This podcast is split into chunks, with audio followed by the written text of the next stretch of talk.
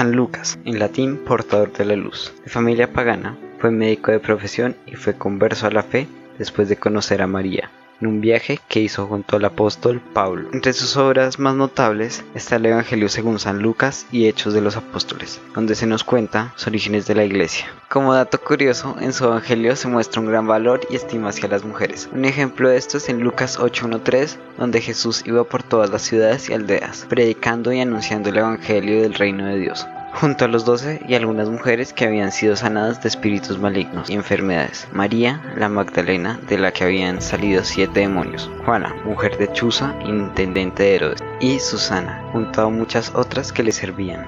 En su evangelio también se nos muestra la anunciación del ángel Gabriel a María, así como la infancia de nuestro Señor Jesucristo.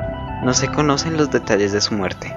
Se puede establecer que su muerte se produjo en Beocia, la actual Grecia, después de la muerte de Pablo y Pedro, fue martirizado y pidió ser enterrado junto a la imagen tallada de Nuestra Señora, Gen María, que él mismo habría hecho años atrás.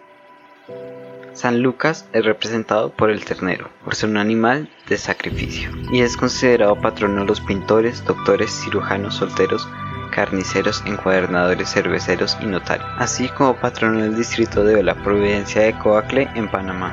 Santoral del Día santos que también se celebran el 18 de octubre. San Amable de Río, San Aclispe de Antioquia, San Monón de Nosague y Beato Fidel Fluido Rodríguez. Oración del día, oración a San Lucas. Oh Dios mío, que sanas las enfermedades de tu pueblo, que llamaste a San Lucas el médico amado, para que fuese uno de tus evangelistas. Concédenos que la saludable doctrina de tu palabra, transmitida por él, haya en nuestras almas la medicina eficaz para todas tus dolencias por Jesucristo nuestro Señor. Amén.